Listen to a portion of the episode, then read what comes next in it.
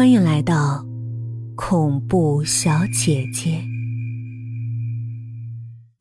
幸好他的包里仍旧留着上午洗出来的照片他掏出照片，就着月光仔细看了看。没错就是这儿，一栋栋房屋崭新的矗立在田地之间，和眼前的村子比起来，就像是两个村庄，完全看不出任何相似的地方来。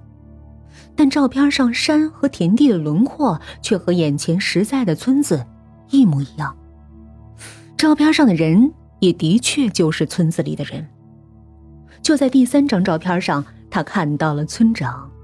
村长满脸幸福地站在一栋红砖绿瓦的新房子前，手搭在砖砌出来的篱笆上。他又转回到村长的屋前，前后左右打量半天，确定方位和地点准确无误，便推开篱笆，敲了敲门。敲了半天，门开了。开门的人睡眼惺忪，身上穿着一件破了洞的汗衫，一双水泡眼里带着血丝，正是村长，和照片上一模一样，只是穿的寒酸了许多。哎。你是谁啊？村长打着哈欠问。阿成介绍了下自己，村长的瞌睡立即醒了。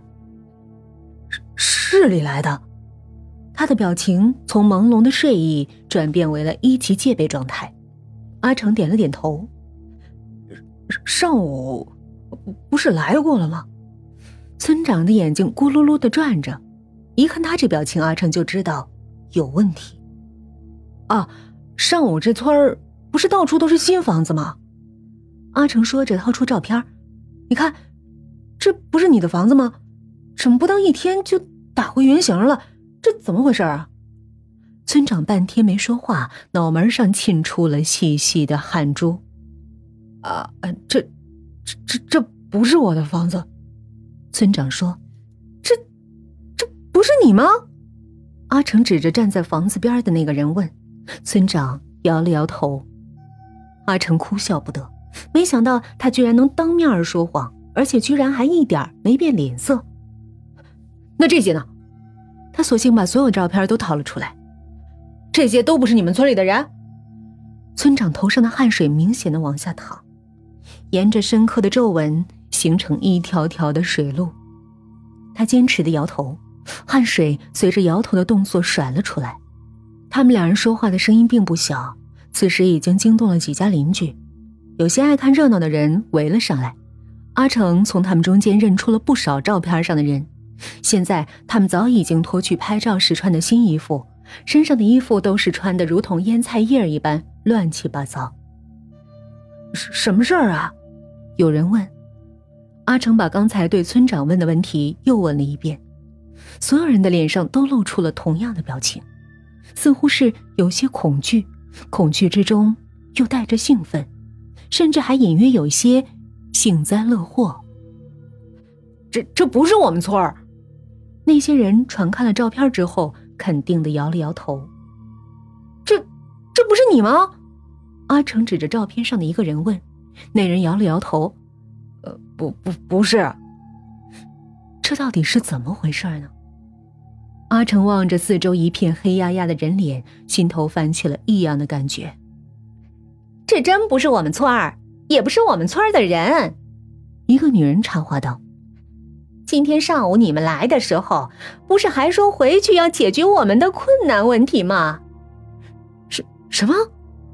阿成彻底懵了，是自己脑子出了毛病？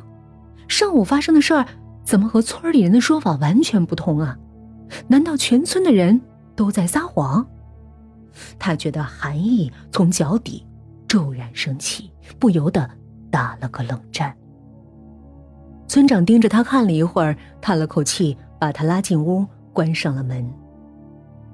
屋里比屋外更加破旧，墙壁上的石灰大片大片的掉落，家具也都缺胳膊少腿儿，看来用了不少年头了。村长找出一条四肢健全的椅子给他坐下，倒了点热水递给他，又叹了口气：“哎，你别怕，我们这儿有的时候就会发生这些说不清的事儿。什什么？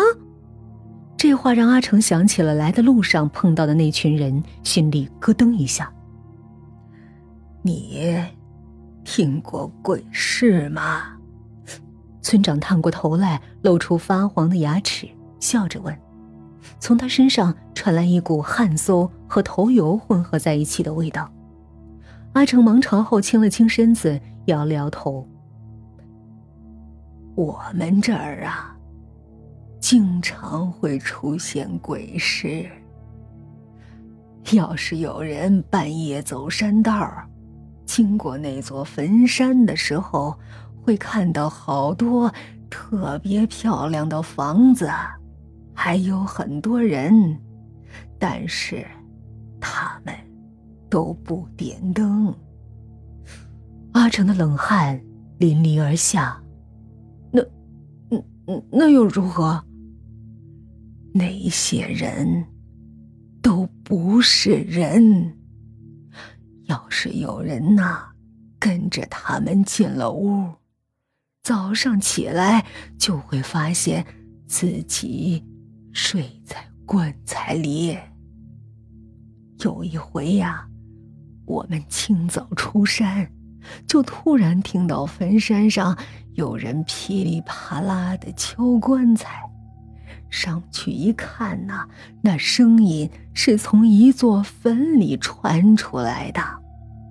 挖开坟，把那棺材盖揭开，村里的二猛就蹦了出来。他说：“他前一晚上碰到了鬼事，后来呀，连续病了好多天。不信，你去问二猛。”阿成的汗水更多了，他用手掌擦了擦额头，望着村长意味深长的表情，他忽然感觉，这间破败的房子也和山路上遇到的那些房屋一样诡异。照村长的说法，跟着那些鬼市的人进了屋，第二天就会发现自己睡在棺材里。